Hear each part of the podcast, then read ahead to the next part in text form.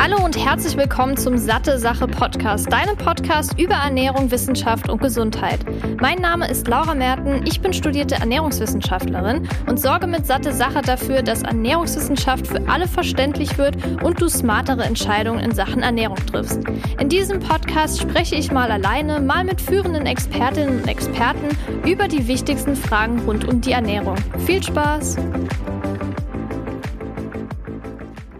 Hi Georg, ich begrüße dich hier zum, ich glaube, mittlerweile fünften Mal im Satte Sache Podcast. Ich freue mich, dass du wieder dabei bist, hier als Experte für Sporternährung. Und heute haben wir ein ganz besonderes Thema. Und zwar geht es heute nicht nur um Sport, sondern auch um das große Thema Darm. Denn Sport hängt auch sehr stark mit dem Darm zusammen. Und vielleicht ist es ja der ein oder anderen Zuhörerin, den einen oder anderen Zuhörer schon mal aufgefallen, dass je nachdem, was man isst oder oder wie man sich ernährt, da auch die Sportleistung entweder verbessert oder verschlechtert werden kann.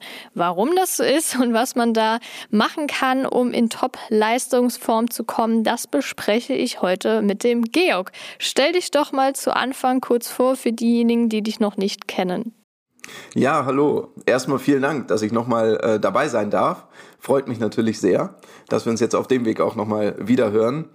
Ähm, ja, gut, ein paar Worte zu mir. Ähm, jetzt hast du mich schon äh, einmal vorgestellt. Ich bin Ernährungswissenschaftler, habe in Gießen studiert und dann im Anschluss da auch noch am Institut für ähm, Ernährung ähm, für ähm, Ernährungsphysiologie ähm, äh, promoviert und da auch in dem Bereich der Darmmikrobiota und vorher die Masterarbeit auch in dem Bereich ähm, geschrieben äh, zwischen Sportlern und ähm, Einfluss von ähm, Probiotika auf äh, das Immunsystem der Sportler und war anschließend als ähm, Dozent ähm, an der Hochschule für Prävention ähm, und Gesundheitsmanagement in Saarbrücken tätig, ähm, jetzt als Dozent äh, im Bereich Ernährung, Sporternährung unterwegs und bin selbst auch noch begeisterter Ausdauersportler oder Sportler an sich, so auf die Schnelle mal runtergebrochen.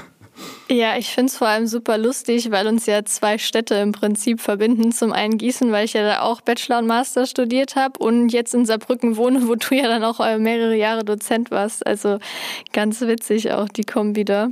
Ja, ja, ähm, genau, absolut. du hast ja gerade schon gesagt, dass du auch begeisterter Sportler bist. Gibt es denn in letzter Zeit Herausforderungen oder irgendwelche Wettkämpfe, die für dich Priorität haben, die noch anstehen oder die du schon äh, rum hast? Ja, ja, das ist eine gute Frage. Ich habe dieses Jahr oder letztes Jahr ähm, mal so den Switch äh, versucht, vom Ausdauersport mehr in Richtung Kraftsport zu gehen. Das war so die größte Herausforderung für mich und mich von einem, also ich habe viel Triathlon gemacht, Langdistanz-Triathlon und ähm, mich davon etwas zu lösen und ähm, mich im High Rocks versucht und da war erstmal die Umstellung, mich ein bisschen von dem Trainingsplan vorher zu lösen. Ähm, dem, äh, was, was, das Training sieht jetzt ganz anders aus und da die Bewegungsabläufe kennenzulernen und mehr in Richtung Kraft dabei auch zu gehen, ähm, was aber sehr viel Spaß macht, weil es eine komplett neue Belastungsform ist, äh, komplett neue Erfahrungen, aber so als, ähm, ich nenne es jetzt mal für mich stupiden Ausdauersportler, also Bewegungslegastheniker waren da manche Bewegungen und Übungen aus dem Kraftsportbereich eine Herausforderung. Und das war, glaube ich, so die, die größte Herausforderung. Das Lösen von dem jahrelangen Triathlon-Training und der Struktur, die der Plan ja auch so mit sich bringt mache immer noch relativ viel Ausdauer und dann ähm, hin der Switch zu diesen Kraft, Kraft ähm, äh, ja, zum, zum Krafttraining oder auch zu den, zu den spezifischen ähm, High Rocks Übungen dabei. Ja. Ja, glaube ich sofort. Also bei mir war das ja damals eher so, dass ich vom Kraftsport dann ein bisschen mehr Ausdauersport gemacht habe und äh, der Switch, der war auf jeden Fall auch nicht gerade leicht. äh, von daher, wenn du das ja schon Jahre, Jahre lang machst, äh, stelle ich mir das extrem schwierig vor und auch eine sehr große Herausforderung. Ähm, hast du denn auch bei der Umstellung jetzt nicht nur vom Training her, sondern auch von deiner Ernährung äh, was geändert? Ähm, von der Ernährung an sich ähm, eher weniger. Also weil sich der Großteil jetzt, ähm, die Herausforderung im Ausdauersport lag ja häufig darin, während der langen ähm, Belastungszeiten einfach gut mit Energie versorgt zu sein, ausreichend mit Flüssigkeit versorgt zu sein, natürlich keine Unverträg, ähm, irgendwo von, von Unverträglichkeiten oder darunter zu leiden. Ähm, da ging es ja um die kontinuierliche Energiezufuhr und jetzt im Kraftsport, die Trainingseinheiten bewegen sich ja irgendwo zwischen einer Dreiviertelstunde und Stunde bei mir, so in der Regel, auch wenn das ein oder zweimal am Tag ähm, vorkommt, ähm, habe ich da drumherum gar nicht so viel umgebaut ähm, oder um, umgestellt, weil die Basisernährung sich dann doch ähm, ergleicht und äh, die, die größte Herausforderung Herausforderung vorher war immer eher die Energiezufuhr um die, um die Belastung. Und das Trainingsvolumen insgesamt so im Alltag ist immer noch ähnlich, weil ich gestehen muss, ich kann es nicht sein lassen mit dem Ausdauersport. Also ich führe das immer noch durch, nur weniger, ähm, weniger nach Plan. Und äh, von daher ist das mehr oder weniger ähm, recht, recht ähnlich geblieben, ja. Aber achtest du dann jetzt ein bisschen mehr auf Proteinzufuhr? Ähm, nicht wesentlich mehr als vorher. Also auch im Ausdauersport, das ist ja auch häufig gerade so das Thema, was da unterschätzt wird, dass hier die Proteinzufuhr genauso eine große Rolle spielt wie auch im Kraftsport an sich. Also auch da hatte ich irgendwo immer darauf geachtet, in jeder Mahlzeit gezielt eine, eine Portion Proteine dabei zu haben, 20 bis 40 Gramm oder auch im Anschluss an ein Training dann irgendwo den Fokus auch in die Richtung mitzulegen. Natürlich ist der Energieumsatz während der Belastung dann noch etwas höher. Da geht es dann ja eher um die Kohlenhydratzufuhr. Ähm, ähm, mhm. Aber ähm, so um das Training direkt drumherum ähm, und die Basisernährung ist mehr oder weniger konstant geblieben. Nur dass ich, ähm, ja, weil das Trainingsvolumen insgesamt immer noch äh, relativ hoch ist. Aber ähm, natürlich bin ich mir bewusst, wenn ich nicht ähm, fünf Stunden durch die Gegend fahre, sondern vielleicht nur eine Stunde High Rocks Training mache, brauche ich vielleicht nicht ganz so viele Kohlenhydrate. Ja, immerhin hast du dann nicht noch eine zusätzliche Ernährungsumstellung. Ich glaube, das andere ist ja schon Herausforderung genug wahrscheinlich. Auf jeden Fall. Ja. Was ja, um vielleicht jetzt so ein bisschen auf das Thema Darm zu kommen, oft äh, empfohlen wird, ist ja auf keinen Fall direkt vor dem Training was zu essen. Und ich glaube, die meisten kennen das bestimmt, wenn man zu kurz vor dem Training was gegessen hat, kriegt man öfter mal so Bauchschmerzen, Seitenstechen. Äh, ich merke das zum Beispiel ganz krass, wenn ich äh, schwimmen gehe, was ja dann wahrscheinlich auch von dem Druckunterschied ist. Da kannst du gleich noch mehr dazu sagen, da kenne ich mich nicht ganz so aus. Aber wenn ich da was gegessen habe und es ist auch ziemlich egal was und selbst wenn es nur in den Thermen ist, also ich muss jetzt nicht mal irgendwie Bahnen schwimmen gehen, sondern einfach nur im Wasser bin, dann kriege ich so dermaßen Aufstoßen. Das ist richtig heftig. Vielleicht kannst du dazu mal was sagen, wodurch es überhaupt dazu kommt. Ja, also generell ist natürlich jetzt, wenn wir vor dem Sport ähm, erstmal viel Nahrung zu uns nehmen, müssen wir uns ja vorstellen, was passiert mit der Nahrung, wandert ja über die Speiseröhre, über den Magen, dann in unseren Darm und ähm, um dort die Nährstoffe nachher oder die Lebens, ja, die Nährstoffe aufzuspalten und dann auch zu absorbieren, ähm, ist natürlich dort die, die, äh, die Durchblutung erhöht oder muss der Darm vermehrt durchblutet werden. Ähm, was, was passiert aber beim Sport? Wir fangen an, unsere Muskulatur zu bewegen. Dort wird genauso das Blut ähm, benötigt. Das heißt also, hier ist irgendwo ein, äh, irgendwo ein Konflikt. Und wenn, der, wenn wir anfangen, uns sportlich zu bewegen und der Darm ist dann minder durchblutet, weil das Blut dann eben in unseren Extremitäten ist, ähm, kann das natürlich auf der einen Seite zu Übelkeit führen ähm, oder eben auch zu Durchfall ähm, und natürlich dann auch zu einer ähm, verminderten Absorption oder Aufspaltung ähm, oder Einschränkung in, den in der Verdauungsaktivität. Ähm, jetzt hattest du noch das Thema Seitenstechen mit angesprochen, richtig? Mhm. Ähm, also tritt ja häufig auch eher beim, beim Laufen oder jetzt beim, beim Schwimmen mit auf. Ähm, das kann natürlich auf der einen Seite damit zusammenhängen, dass wir, wenn wir jetzt uns beim Laufen bewegen, zum einen durch die Erschütterung, dass ich vielleicht Luft im Bauchraum, im Darm mit ansammeln kann. Ähm, auf der anderen Seite kann das mit der Atmung zusammenhängen. Was auch diskutiert wird, ist eben, wenn wir jetzt dieses ähm, Problem haben, dass das Blut eben aus dem Bauchraum in die Muskulatur, in die aktive Muskulatur ähm, wandert und dort benötigt wird, zu einer verminderten Durchblutung ähm, kommt, zum Beispiel von Leber oder auch Milz, ähm, dadurch ein Zug am Bindegewebe oder auch ähm, auf das Zwerchfell dann entsteht und daraus auch ähm, diese Seitenstechen resultieren können. Was würde man da jetzt im akuten Fall machen? Äh, zunächst einmal natürlich hilft es immer, sich vor der sportlichen Bewegung, Belastung äh, irgendwie langsam zu steigern, also locker in die Bewegung ähm, reinzugehen und dann erst die Intensitäten mhm. aufzunehmen. Und wenn es auftritt, dann einfach wirklich die Intensität runterschrauben, ähm, vielleicht auch eine kurze Pause einlegen und dann langsam wieder weiterzumachen. Und ähm, in der Regel ähm, äh, verschwindet das dann auch innerhalb von fünf bis zehn Minuten, bekommt man diese Seitenstechen ja meistens dann auch wieder in den Griff.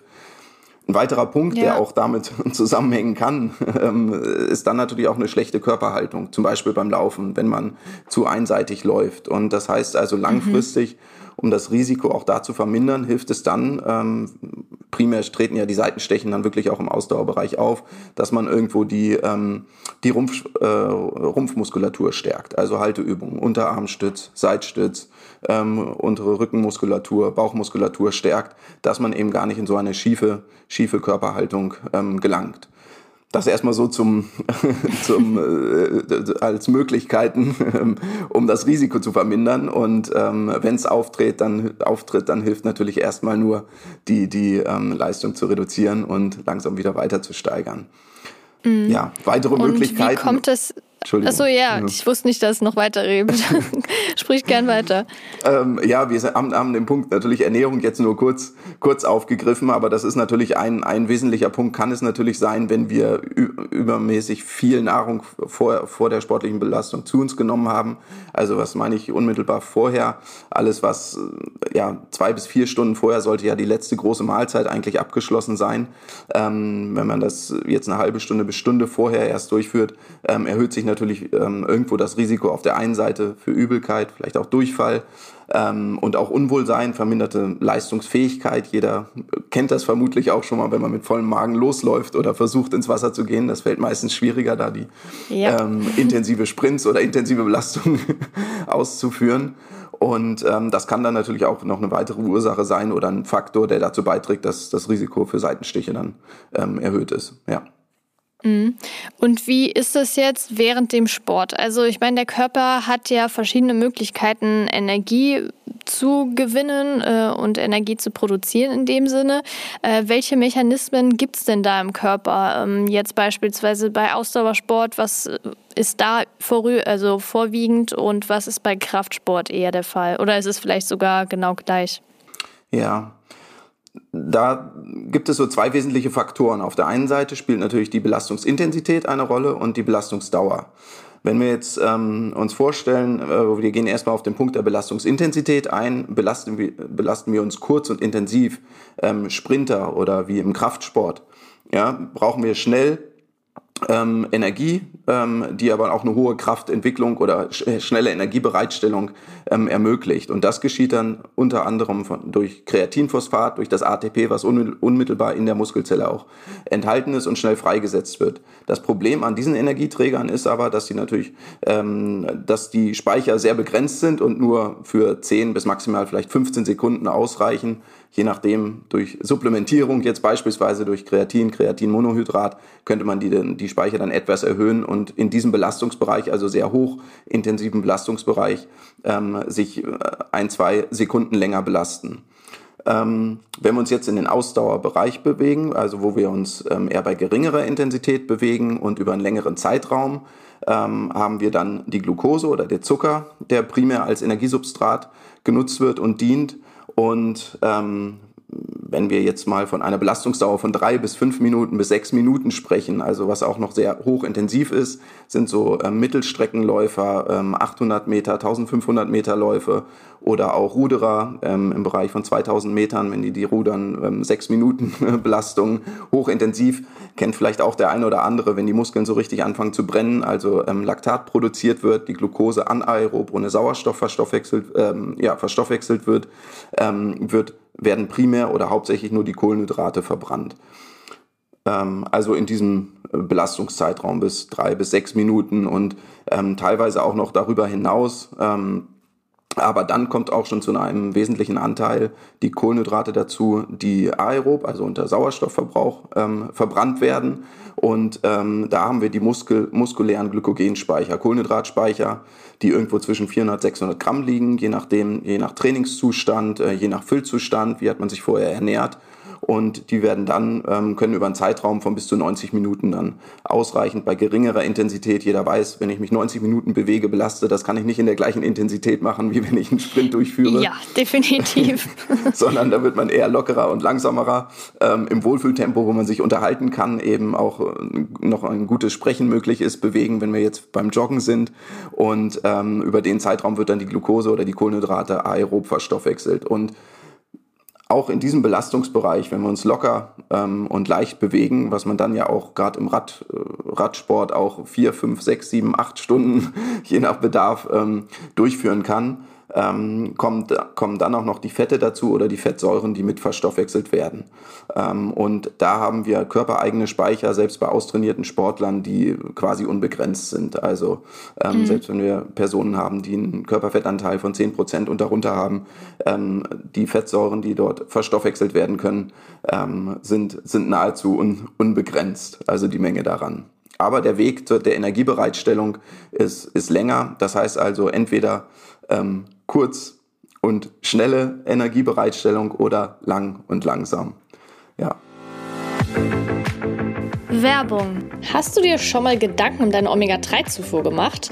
In den Industrieländern ist die ausreichende Fettzufuhr kein Problem. Das Problem liegt hier eher in der Art der Fettsäuren und besonders in dem Verhältnis von Omega-6 zu Omega-3-Fettsäuren, welches bei 5 zu 1 liegen sollte. Allerdings ist es hierzulande eher 10 zu 1, beziehungsweise gerade bei Jugendlichen sogar bis zu 25 zu 1. Die Vorzüge von Omega-3-Fettsäuren sind auch durch zahlreiche Studien gesichert, wie zum Beispiel dass EPA und DHA zu einer normalen Herzfunktion beitragen, DHA zur Erhaltung einer normalen Gehirnfunktion sowie normaler Sehkraft beiträgt. Wenn jemand, wie auch ich jetzt aber kein und vor allem nicht regelmäßig Fisch isst, ist es wichtig, eine Alternative zu finden. Daher kann es durchaus sinnvoll sein, hochwertiges pflanzliches Algenöl zu nutzen und genau das bekommst du bei Norsan zusätzlich auch aus umweltschonendem Anbau. Das vegane Omega-3 von Norsan enthält zudem hochwertiges Bio-Olivenöl als Antioxidant Antioxidants und 800 internationale Einheiten veganes Vitamin D3. Neben dem Öl bietet Norsan auch das hochdosierte Omega-3 in Kapseln an und das Gute daran, weder das Öl noch die Kapseln haben einen fischigen Geruch oder Geschmack.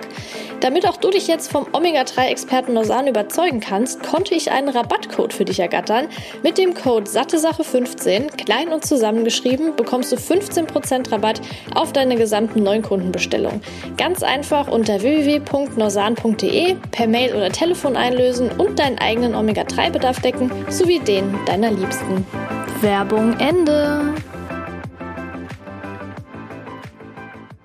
Kannst du vielleicht, weil du das gerade angesprochen hast, mal noch ganz kurz was zu Kreatin sagen? Weil das ist ja auch ein äh, beliebtes Supplement, gerade im Kraftsportbereich. Macht das Sinn? Es kann Sinn machen, ja. Ähm, es gibt halt die Personen, die darauf reagieren und darauf auch antworten. Also Kreatin, die körpereigenen Kreatinspeicher erhöhen. Das ist ein ähm, Energie- ähm, Lieferant oder der gerade das energiereiche Phosphat schneller freisetzen kann. Die körpereigenen Speicher sind begrenzt, aber durch die regelmäßige Zufuhr von drei bis fünf Gramm, da gibt es ja das Kreatin in verschiedenen Formen, da reicht es dann auch das ganz einfache Kreatinmonohydrat ähm, zu supplementieren, drei bis fünf Gramm am Tag. Und dadurch kann man die körpereigenen ähm, Speicher erhöhen, was einem dann natürlich wieder ermöglicht, ähm, mehrere Wiederholungen durchzuführen im Krafttraining oder auch mit höheren Gewichten dann zu arbeiten. Kann aber auch interessant sein für Sprinter oder Personen, Personen, die ähm, in einem Zyklus oder einer gewissen Trainingsphase vielleicht gezielt mal Sprints vermehrt üben wollen, also gerade so in diesem explosiven Bereich, ähm, also im hochintensiven Bereich sich bewegen, belasten, können die durchaus mal davon profitieren. Geht aber auch immer mit einer Gewichtszunahme einher, dadurch, dass es dann natürlich auch zur Wassereinlagerung in der Muskulatur kommt. Ja, mhm. aber das ist eins der Supplemente, für die auch eine hohe Evidenz ähm, ähm, besteht und die funktioniert.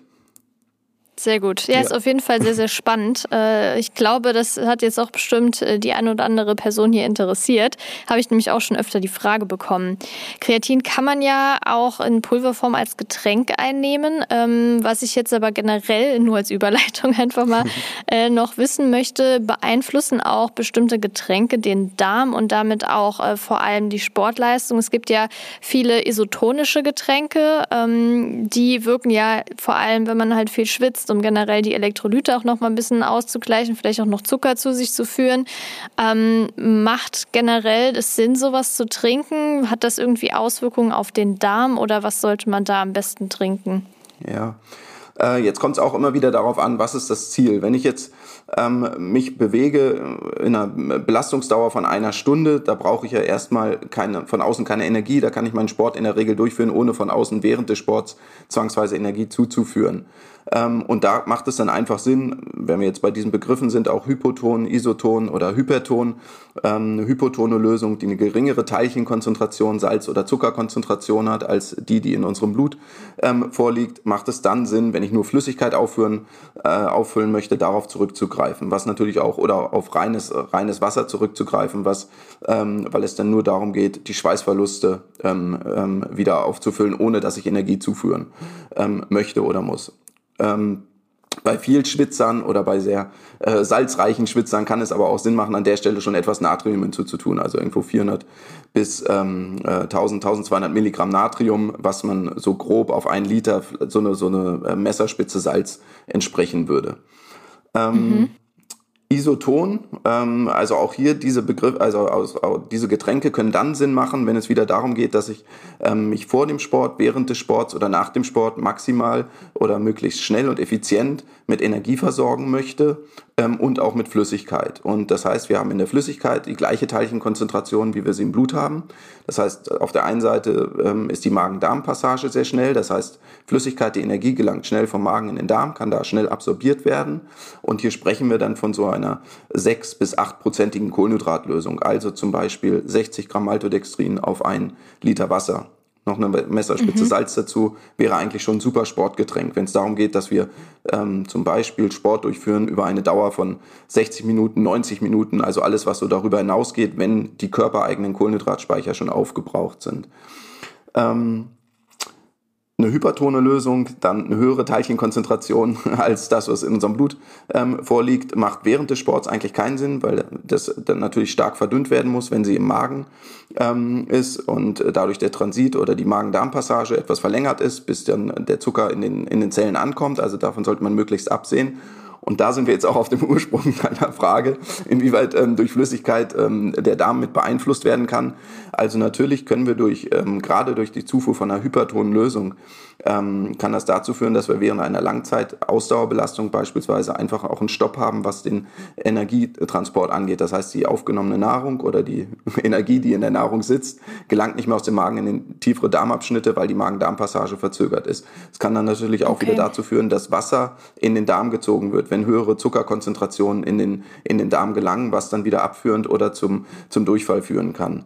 Ähm, von daher, während der Belastung ist es sinnvoll, irgendwo geht es nur darum, Flüssigkeit zuzuführen, Wasser, hypotone Lösungen, darauf zurückzugreifen, wenn es darum geht, Energie und Flüssigkeit aufzunehmen, auf isotone Lösungen zurückzugreifen. Und dadurch ähm, kann man schon wesentlich dazu beitragen, dass man irgendwo auch ähm, eine äh, oder Magen-Darm-Probleme eben möglichst ähm, möglichst vermeiden kann. Dann gibt's natürlich noch die, die Rolle, mit welchen Zuckern arbeiten wir da. Maltodextrin oder Glucose ist in der Regel sehr gut verträglich und auch erst mhm. bei höheren Konzentrationen, also wenn man wirklich nachher so ein Magen-Darm-Training macht, was aber auch primär für die Langzeitausdauerbelastung äh, von Bedeutung ist, arbeitet man auch noch weiterhin mit Fructose, weil die eigenen Transportersysteme da im Darm ja begrenzt sind und Fructose kann bei dem einen oder anderen einfach ähm, zu Unverträglichkeiten oder auch wieder abführend wirken. Das müsste man individuell etwas austesten, wie hoch man da mit der Menge gehen kann. Aber mhm. ähm, im Prinzip ist das äh, äh, kann man natürlich dadurch die Zuckerkonzentration in unserem Sportgetränk ähm, mit Sicherheit oder hat in jedem Fall, kann das einen Einfluss auf unsere Darmgesundheit äh, oder auf die, die Verträglichkeit in dem Fall haben oder auf das Risiko mhm. für Magen-Darm-Beschwerden, Probleme äh, während des Sports. Ja. Ich hoffe, das Mega war jetzt der spannend. Ursprung der Frage. Ja, definitiv. Also das finde ich äh, extrem spannend. Du hast ja eben schon ähm, gerade so darüber gesprochen, was man vielleicht vor dem Sport äh, oder beziehungsweise die Zeit, bevor man äh, Sport macht, wenn man da essen sollte. Man kann es sich ja auch so ganz einfach äh, vorstellen. Ich meine, wenn man Sport machen möchte, dann möchte man ja auch, dass der Körper sich auf den Sport konzentriert und der jetzt nicht überfordert ist, so, hä, wie Sport oder Verdauung, was soll ich denn jetzt bitte machen? Ähm, und das ist natürlich klar, dass es dann irgendwie auch an der Leistungs... Ähm, Fähigkeit dann auch ein bisschen ähm, die ganze schwächt. Gibt es denn ähm, Lebensmittel, die man jetzt äh, am besten vorher isst und warum? Also klar, Verdauung und sowas, aber wirken die dann auch auf besondere Weise im Darm, dass man sagen kann, okay, wenn du jetzt das isst, dann tust du dem Darm was Gutes und dadurch wird dann auch die sportliche Leistung besser. Mhm. Ähm, gut, da würde ich jetzt auch immer unterscheiden zwischen einem auf der einen Seite akut vor dem Training, was, was führe ich dazu und wie sieht so meine Basisernährung aus drumherum, also oder mhm. losgelöst von dem Training. Ähm, Wenn es darum geht, vor dem Training irgendwo zu sagen, ich bewege mich jetzt intensiv oder habe vielleicht auch einen Wettkampf vor mich, geht es ja wirklich funktional darum, okay, wie bekomme ich jetzt die Energie leicht verdaulich in meinen Körper und dann nachher zu meinen Muskeln. Und da eignet sich natürlich so die Klassiker, ob das weißes Brot ist mit Marmelade, mit Honig, vielleicht ein bisschen Frischkäse dazu oder die letzte große Mahlzeit einfach Pasta äh, mit Ähm, die ähm, zumindest erstmal dafür sorgen, dass der Magen-Darm-Trakt nicht zu sehr belastet ist ähm, und äh, die Energie trotzdem schnell über die Nahrung dann letztendlich in die Muskulatur gelangt, gelangen kann. Mhm. Das heißt also, da unmittelbar vor einer äh, ähm, Be Belastung, äh, vor, vor, einer intensiven sportlichen Belastung oder vor einem Wettkampf macht es natürlich keinen Sinn, irgendwie rohes Gemüse, ballaststoffreich ähm, sich zu ernähren ja. oder auch äh, besonders fettreich ähm, sich zu ernähren. Ähm, das erstmal unmittelbar vor der Belastung. Wenn es jetzt mhm. aber darum geht, gerade auch so die Darmgesundheit im Alltag zu fördern, ähm, natürlich auch das allgemeine Wohlbefinden, die, Gesund, ähm, äh, die Gesundheit zu fördern, zu unterstützen. Wir müssen uns ja vorstellen, der Darm ähm, beherbergt 80 Prozent aller Immunzellen, also stellt auch einen wesentlichen, hat auch einen wesentlichen Einfluss darauf, äh, sind wir gesund, wie gut ist unsere ähm, Abwehr gegenüber Krankheitserregern ähm, aufgestellt. Und wenn wir da etwas für den, für den ähm, Darm tun, also der Darm immer noch mit der größten ähm, Kontaktfläche zur Außenwelt, also auch wo wir in Kontakt kommen mit äh, Fremdstoffen, mit äh, möglichen Krankheitserregern ähm, und die Darmschleimhaut, die natürlich gefördert werden kann, sprechen wir davon, dass wir auf der einen Seite hier die eben genannten Ballaststoffe, also der Teller sollte schon immer möglichst auch bunt sein in der, in der Basisernährung, dass wir viele Ballaststoffe zuführen, die wieder das Futter für unsere Bakterien, für unsere Darmmikrobiota darstellen. Und die stellen natürlich, sind wieder ein wesentlicher ähm, Faktor dafür, wie, ähm, äh, wie gut werden Nährstoffe verstoffwechselt, wie gut ist, kann unser Immunsystem ähm, unterstützt werden. Also die fördern ähm, zum Beispiel die Bildung der kurzkettigen Fettsäuren, die wieder ähm, als Substrat oder als Nährstoff für unsere Darmzellen selbst dienen können und auch gleichzeitig eine Abwehr ähm, darstellen können gegenüber, gegenüber Krankheitserregern. Auf der anderen Seite, ähm, über welche Lebensmittel lässt sich das ähm, noch fördern, die Darmgesundheit? Ähm, sprechen wir, jetzt hatte ich die Ballaststoffe einmal erwähnt. Ähm, wir hatten eben auch schon einmal kurz die Probiotika angesprochen. Auch da gibt es interessante mhm. Hinweise, ähm, wie die Darmmikrobiota-Zusammensetzung beeinflusst werden kann durch den Sport selbst, aber wie auch die sich positiv auf die sportliche Leistung ähm, mit mit auswirken können. Also zum Beispiel, dass mehr die Kohlenhydratspaltenden Bakterien, ähm, Prevotella-Spezies ausgeprägt sein können bei Sportlern. Ähm, auf der anderen Seite auch die ähm, Gut-Muscle-Axis, also dass die äh, eine, eine Verbindung zwischen dem Darm und der Muskulatur, dass Substrate, die im Darm bestehen, vielleicht auch ähm, von der Muskulatur als Energiesubstrat genutzt werden können. Also auch hier mhm. ähm, ähm, können wir durch die Zufuhr, durch ob das probiotische Bakterien sind, wenn wir von Lactobacillen sprechen, von Bifidobakterien ähm, und auch durch die Ballaststoffe, also die Nährsubstrate für unsere Bakterien, die Darmgesundheit unterstützen damit auch unsere Wohlbefinden, Leistungsfähigkeit, Immunsystem, was uns dann ja erstmal auch wieder hilft, langfristig und kontinuierlich zu trainieren. Ein wesentlicher Faktor, wenn es darum geht, ähm, ja irgendwo die, die Leistung ähm, über einen gewissen Zeitraum aufrechtzuerhalten. Das Schlimmste ist ja immer, wenn wir krank werden und es zu Krankheitsausfällen kommt. Mhm. Ähm, ein weiterer wichtiger Faktor ähm, äh, spielen gesunde Fette, also Omega-3-Fettsäuren, ähm, also auch ähm, die Darmvielfalt, die gerade bei Personen, die einen hohen DAA-Spiegel beispielsweise haben, da gibt es Untersuchungen, ähm, die ähm, eine höhere, über eine höhere Darmvielfalt oder Darmmikrobiota-Vielfalt äh, verfügen, ähm, beziehungsweise diese vorliegt. Das heißt also ein gesundes Darmmilieu besteht. Und dann noch ein Punkt, also resistente Stärke oder auch fermentierte Lebensmittel, die auch nochmal einen Beitrag neben den Ballaststoffen dazu dienen können, ähm, irgendwo unsere Darmschleimhaut, das Fun Funktionieren des Darms für ein gesundes Darm Ökosystem würde ich das immer sehen, äh, oder vom Darmökosystem spreche ich da am liebsten, weil wir auf der einen Seite die Mikroorganismen haben, aber auch deren Nährstoffe, die Nährstoffe, die wir den Mikroorganismen geben und deren Produkte, die entstehen, wenn es die kurzkettigen Fettsäuren sind, die ja nachher dafür sorgen, dass der Darm gesund ist, ähm, dass die Verdauung gut funktioniert ähm, und äh, entsprechend die Hauptfunktion des Darms auf der einen Seite das Immunsystem, aber natürlich auch die Absorption, Aufspalten und ähm, der Nährstoffe darstellt.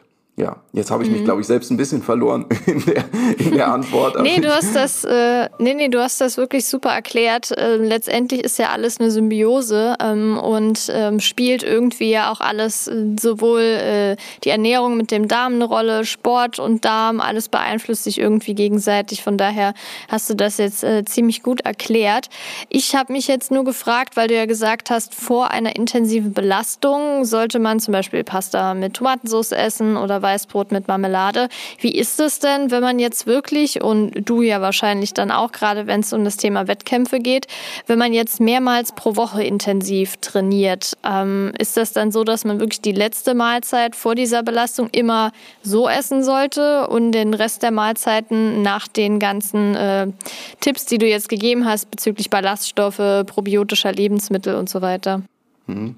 Ähm, also im, im Alltag würde ich da natürlich jetzt nicht, das wäre wär jetzt gezielt vor einem Wettkampf, der, der in wesentlich größeren Abständen in der Regel ja nur ähm, vorkommt okay. oder an denen man teilnimmt, ähm, durchführen. Sonst, sonst kann es natürlich nachher dazu auch verleiten, dass man im Alltag relativ, ähm, äh, ich nenne es jetzt mal ungünstig oder ungesund ähm, oder vielleicht nicht darmförderlich sich ernährt oder gesundheitsfördernd. Ähm, nein, für die, für die Ernährung im Alltag gilt, da würde ich immer schauen, wenn ich weiß, ich habe da jetzt eine intensive Trainingseinheit vor mir, je nach Tageszeitpunkt natürlich, natürlich habe ich die, ähm, wenn ich die am Abend mache und ich habe meine Mittagsmahlzeit um 12, 13 Uhr ähm, und da liegen noch irgendwo drei oder vier Stunden dazwischen, ähm, ist das eigentlich genug Zeit ähm, für die Verdauung. Also da kann es dann natürlich auch noch eine ähm, volle, vollwertige Mahlzeit sein. Also nach dem, nach dem Modell irgendwo, wenn wir sagen, die Hälfte des Tellers irgendwo mit Gemüse und bunt gefüllt, ähm, eine gute Proteinquelle dabei, sollte vielleicht nicht übermäßig fett, fettig sein und ähm, eine, eine Kohlenhydratportion. Dann könnte man hingehen und in der letzten Stunde, äh, letzten anderthalb Stunden vorher oder ich sag mal 30 Minuten bis 90 Minuten vorher ruhig nochmal einen kleinen Snack zu sich nehmen. Das kann dann ja ein, auch ruhig ein beschmiertes Graubrot mit ein bisschen Frischkäse, Marmelade sein. Einfach nur einen kleineren Snack, eine kleine Portion, die dann nochmal unmittelbar den Blutzuckerspiegel vor, der, vor einer intensiven Einheit ähm, mit stabilisieren kann. Und ähm, mhm. wenn wir jetzt aber von einem ganz normalen ähm, Gesundheitssport ausgehen und auch ähm, uns in einem äh, mittleren Intensitätsbereich ähm, sollte man in der Regel eigentlich ganz gut hin, äh, hinkommen. Wenn man, man trainiert ja auch wieder den Magen-Darm.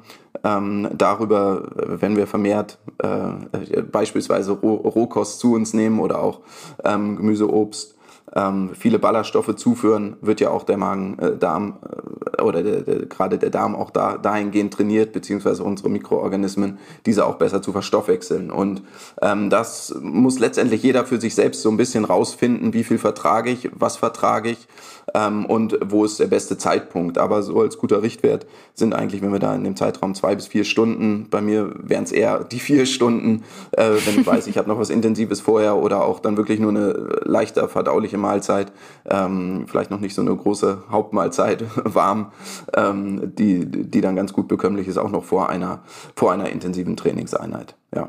Mhm. Jetzt noch eine spezifische Frage, wenn man jetzt ganz normal, also wirklich äh, wie ich jetzt zum Beispiel ein bisschen Fitnessstudio und so Kram, äh, wenn man jetzt äh, irgendwie sagt, boah, ich gehe gleich noch ins Krafttraining, ich habe aber brutal Hunger, muss aber jetzt gehen, weil sonst schaffe ich das danach nicht mehr beispielsweise oder Fitnessstudio macht so. Macht es denn oder was macht Sinn? Ich frage besser so. Ähm, kurz vorher zu snacken, ist es denn sinnvoll, einen Proteinshake zu trinken oder ist das was, was man danach trinken sollte und was vorher wenig Sinn macht? Ja, also erste, erste Maßstab ist immer, wenn es um die Proteinversorgung geht, dass ich ausreichend Proteine über den Tag erstmal zuführe. Ähm, ruhig auch vor dem Training. Wenn es aber darum geht, man hat wirklich Hunger und ähm, man hat irgendwo auch das Gefühl, so, so ein leichtes Loch schon im, im Magen und äh, vielleicht, je nachdem wie die Mahlzeiten vorher aussahen, auch noch nicht so viele Kohlenhydrate oder die muskulären Kohlenhydratspeicher sind vielleicht auch schon teilentleert, würde ich eher zu einem kohlenhydratreichen Snack dann raten. Und ähm, der eine oder andere verträgt vielleicht auch schon, wenn er eine Banane vorher noch isst.